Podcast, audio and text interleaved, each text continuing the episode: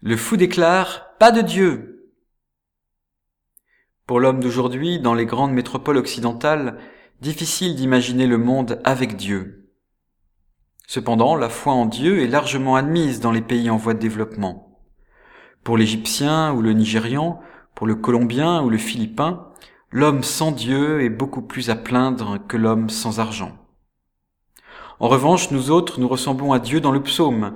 Nous cherchons autour de nous s'il existe encore un homme sensé, un homme qui cherche Dieu. Pour le croyant, impossible de dire qu'il n'y a pas de Dieu puisqu'il l'a rencontré. Pour l'incroyant, impossible de dire qu'il y a un Dieu puisqu'il ne l'a jamais vu. Chacun doit-il en rester à son quant à soi? Non, l'homme de foi ne renonce pas à dire à l'incroyant Dieu existe, Dieu existe, je le connais. Et comme Bernadette Soubirou, il peut ajouter Mais je ne suis pas chargé de te le faire croire. Je ne suis pas chargé de te faire croire en Dieu, je suis juste chargé de t'annoncer la bonne nouvelle, Dieu existe. Le chrétien doit prouver que l'affirmation de Dieu n'est pas déraisonnable, mais quant à la foi, elle est un don de Dieu, à l'Esprit Saint de faire son travail et de convertir le mécréant.